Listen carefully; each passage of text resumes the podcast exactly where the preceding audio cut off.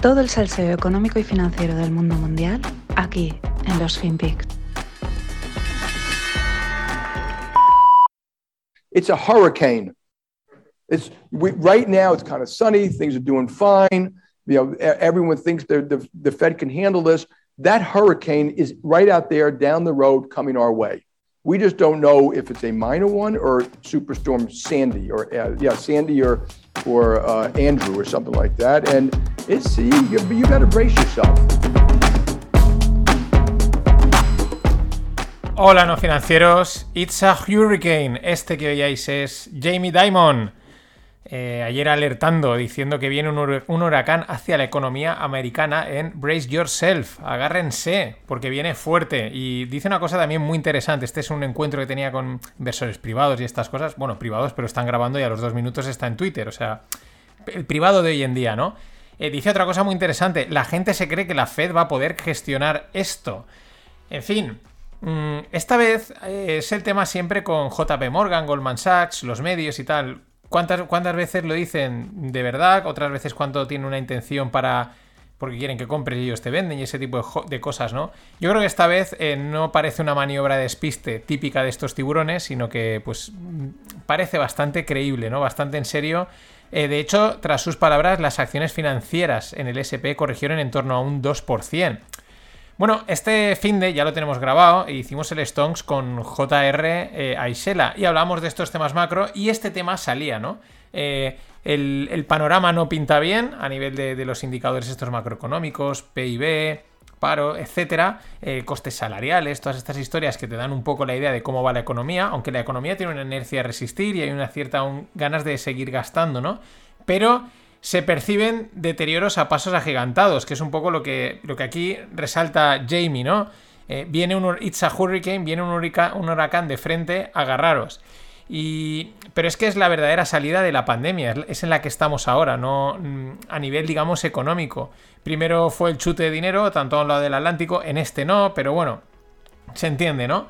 Y a partir y bien, pues todo parecía bien, adelante, tal, a gastar, etcétera, pero mm, lo que se intuye es que a nivel económico la verdadera salida está siendo ahora.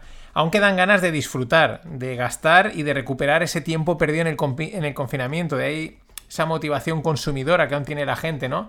Pero da la sensación que son las últimas balas. Eh, JR, os, aconse- os aconsejo como siempre que oigáis el, el Stonks, ¿no? Pero os, os avanzo, ¿no? Decía, las vacaciones van a ser divertidas, van a ser buenas, pero vamos a ver después qué es lo que pasa porque no pintan bastos. Y es que todo esto coincide con, mm, pues la Fed va a empezar a reducir los estímulos desde ya hasta dentro de un mes, pues va a ir poco a poco quitando pasta de la economía, de los mercados, en fin. Tienen que enfriar la economía y van a retirar dinero del mercado. ¿Por qué la tienen que enfriar? Pues porque la inflación está disparada y se les ha ido de las manos y la cosa está fuera de sí eh, y, tienen que enfriarla, pues porque toca. Y lo peor es que creen que conseguirán el aterrizaje suave este, el soft landing. eh, este aterrizaje suave del, yo digo, del Antonov, ¿vale? Monetario que han creado. El Antonov es este avión súper grande que al final acabaron reventando en Ucrania, ¿no? Es uno de los más grandes que hay. Pues han creado un Antonov monetario y ahora ellos creen que lo pueden aterrizar tranquilamente, suavemente, como si fuese un piloto con miles de horas de vuelo. Pero es que, claro, eh, el balance de los americanos, del, Estado, de todo al final, eh, tienen un portfolio, la fe de 9 trillones de dólares que van a reducir. Eh, lo mejor es que aún hay algunos altavoces oficiales que se atreven a decir que no tienen muy claro qué impacto va a tener esto en el mercado. Nos podemos reír, nos podemos echar la carcajada, ¿no? Es, tenemos aquí una bola, vamos a reducir, hacer un aterrizaje eh, suave, pero tampoco lo tenemos, ¿no? Que lo dicen como, no, es igual no pasa nada, ¿no? Sí, sí, sí, eso no os lo creéis ni vosotros.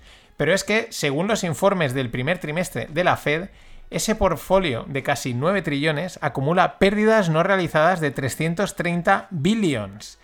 Eh, entiendo que con estas cifras puedas estar diciendo, uff, no sé, voy perdido, ¿no? Trillones, billions, es una, en cualquier caso es mucho, o sea, tener un portfolio de 9 trillones es enorme. Pensad que, por ejemplo, BlackRock de Larry Fink son todos sus activos, todos sus fondos son 10 trillones y, el, y unas pérdidas de 333 billions, que es como pues como un 30 y pico por cien, ¿no? Más o menos, de... No, más de un 30... No sé, me pierdo, me pierdo. En fin, una, un agujero gordo. Eso sí, pérdidas no realizadas. Este truquito lo hacen también muchos inverso- inversores. Pero vamos a otros datos también a, pie de calle americano. Eh, aunque hable de Estados Unidos, recordad, Estados Unidos estornuda y el resto nos constipamos. O sea, vamos ahí a la par un poquito más tarde, pero al final, de una manera u otra, eh, pues no, nos cae. El ahorro personal de, los de las estadounidenses cae a niveles de 2013. Mientras que las tarjetas de crédito de consumo, estas revolving que te meten un hachazo que te cagas, se disparan a ritmo récord. Otro dato, un tercio de los americanos, con un sueldo de 250 mil dólares al año, aseguran vivir mes a mes. Eh, aquí hay dos partes. Vale, los yankees se pasan de consumistas, viven muy al día en general, eh, tira muchísimo de tarjeta, ¿vale? Eso hay una parte de ahí que, no, es noticia, pero también hay otra, es verdad. Oye, eh, cae a niveles de 2013 el ahorro personal, tarjetas de consumo disparadas. Puedes dar por un, por un lado, pues podemos interpretar que están contentos, están felices, con ganas de consumir, pero por otro lado también podemos interpretar la locura, ¿no? De, consumir demasiado, de pasarse de, línea, ¿no? De, no estar protegiéndose. Pero es que en el país vecino, en Canadá, la cosa no es mejor. Eh, los canadienses son de los más endeudados del mundo, en términos así globales, no, no por cada persona, y el banco, pues, principalmente por la parte inmobiliaria, ¿no? Allí el, mercado inmobiliario es una barbaridad. Si habéis visto este, el de renueva tu casa o algo así, las cifras que salían de Vancouver eran flipantes. Y el Banco Central de Canadá se prepara para subir tipos, como el resto de bancos, eh, con el objetivo de frenar la inflación. Y todo esto que cuento, ¿vale? ¿Hacia dónde apunta? Este entorno de recesión, inflación, eh, subidas de tipos, la gente no tiene ahorro, hay mucha deuda, no va a haber crecimiento económico. ¿A dónde creo que apunta? Pues a volar a la clase media por los aires, a reventarla. Ya estábamos, ¿no? Pero acabar de, rematarla, como ya cuentan que sucedió en Sudamérica en la década de los 70, que estaban en una situación así, los americanos subieron tipos y a tomar por saco toda la clase media del continente sudamericano. Mm, pinta, es lo que pinta, ves, las, piezas sobre el papel, la gente, el trabajo, el empleo, los ingresos, mm, el ahorro, la deuda, me subes tipos, me revientas las hipotecas, me revientas el tal, frenas la economía, pues mm, a tomar por saco la clase media, de un día para otro, ¿eh?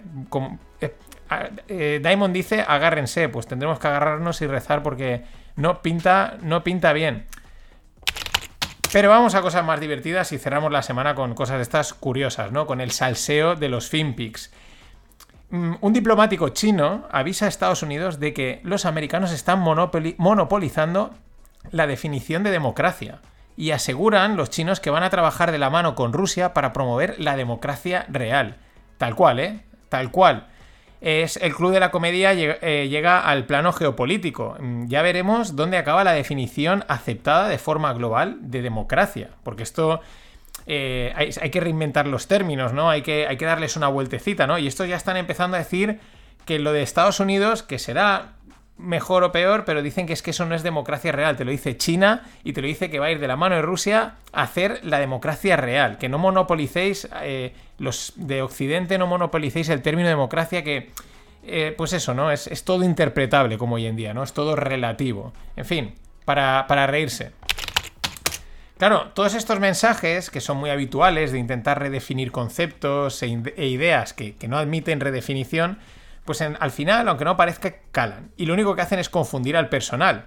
Así vemos que en general la sociedad pues está tan encandilada por los medios, por estos mensajes, por estas mm, historias, que cada, que cada día vive más alejada de la realidad, encerrada en una burbuja de pseudo felicidad. Voy a poneros un ejemplo, esto viene como intro a esto, a lo que voy a contar.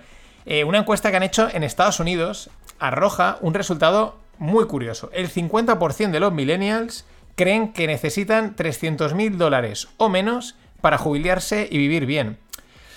300.000 dólares en Estados Unidos. La realidad es que la misma encuesta dan los datos de que para el nivel de vida estadounidense, pues eh, deberían de tener una jubilación de en torno a más de un millón de dólares. Sé que aquí en Europa nos llama la atención, pero allí los sueldos son mucho más altos, es otro nivel, o sea, Vamos, mm, podéis poner, hacer una traslación aquí a unos números que os comenzan, pero aún así 300.000 euros para jubilarse en Estados Unidos es de risa. Pero claro, eh, con tanto mensaje de no tendrás nada y serás feliz, ¿qué se creían? ¿Que no iba a calar? Por supuesto. Pero, sin embargo, ese problema no lo van a tener los vigilantes de la playa de California. Eh, los sueldos de estos profesionales del salvamento a pie de playa han rondado los 500.000 dólares. Y no, no me refiero a los de la serie de televisión, a Pamela Anderson and Company. No, no, no, no. A los vigilantes de la playa de verdad, a los que están ahí en la arena, torrándose y salvando a la gente. Eh, mm, pero hay uno que llega a un millón. Mm, acojonante. Yo de arena me quedo. Y nos venimos a España, ¿no? Es, es la propuesta de las agencias de viaje alemanas que le han hecho a su gobierno. Le, han propuesto que paguen 500 euros a cada jubilado para que pase el invierno en España y así ahorran calefacción. Y aquí lo decimos así, mm, la segunda derivada es que también se ahorran en gastos de sanidad, ¿eh? porque aquí, claro, mm, esto no, no, es solo, ¿no? Pero dice, no, no, es que así nos ahorramos en calefacción. Yo creo que mm, es interesante, ¿no? deben de haber hablado con von der Leyen y, deben de haber cogido la idea esa, ¿no? Porque fijaros la frase que destacan en, el artículo. Dice, viajar contra Putin es mejor que, congelarse por culpa de Putin. Vale, a, seguir distrayendo la atención de la gente con, chorradas como una, casa. Y vamos con, el precio de saltarse la ley han arrestado al marido de Nancy Pelosi. Acordaos que está ahí en vilo el premio eh, mejor trader Nancy Pelosi del año 2022. Veremos en quién acaba. Pero han arrestado a su marido por conducir bajo los efectos del alcohol. Es una temeridad, esto está mal, etcétera. Pero eh, la verdad es que la tasa registrada es bastante baja. Pero lo llamativo, ¿no? Lo que al final te destaca es que dices, sí, vale, eh, te han cogido por el alcohol, pero sin embargo, tu tasa de rendimientos en bolsa por información privilegiada, o sea que es una, vamos, es un saltarse la ley a la torera, es altísima y ahí no pasa nada, ahí no, ahí no, ni te arresta, ¿no? tú sigues yendo de copetes y esas cositas, es, acojonante. Pero es que hay un ejemplo más claro de esto, ¿no? De, lo barato que salen las operaciones fraudulentas, sobre todo en los mercados americanos. La SEC ha multado al broker Trade Zero y a su fundador Daniel Pipitone por decir falsamente a sus clientes que las compras de meme stocks estaban restringidas, es decir, dieron información falsa a sus clientes. Dijeron, sí, sí, están las esto está restringido, ¿no? Por la razón que le hicieran, pues probablemente pues para ahorrarse pasta, porque les incurriría en pérdidas o lo que sea, ¿no? Eh, ¿Qué multa le ha puesto la SEC? 25.000 dólares. 25.000. Eh, no sé, ya digo, eh, no tengo muy claro cuánto ganarían, cuánto no, si se estaban ahorrando comisiones, problemas, el qué. Lo que está claro es que les salió rentable la jugada, seguro. Es que al final las multas financieras en Estados Unidos son un mero coste, un mero coste añadir en la operación. Es como cuando tú vas a hacer cualquier tipo de yo qué sé, pues en un trabajo algo, vas a hacer un proyecto, pues los costes del proyecto, esto, esto, esto, pues esto eh, aquí es lo mismo. Oye, esta operación, ¿cuánto podemos ganar? 20 millones. ¿Qué nos puede meter? ¿Una multita de un kilo? Esto está hecho, esto está pagado. Mételo en la saca. Y bueno, los socios del club ya lo recibieron, por eso son de socios del club, pero si quieres puedes comprar el videoanálisis de la economía Donut. Otra, otro rollo narrativo, lo tenéis en Coffee. Y apuntaros a Scorchify, Vamos.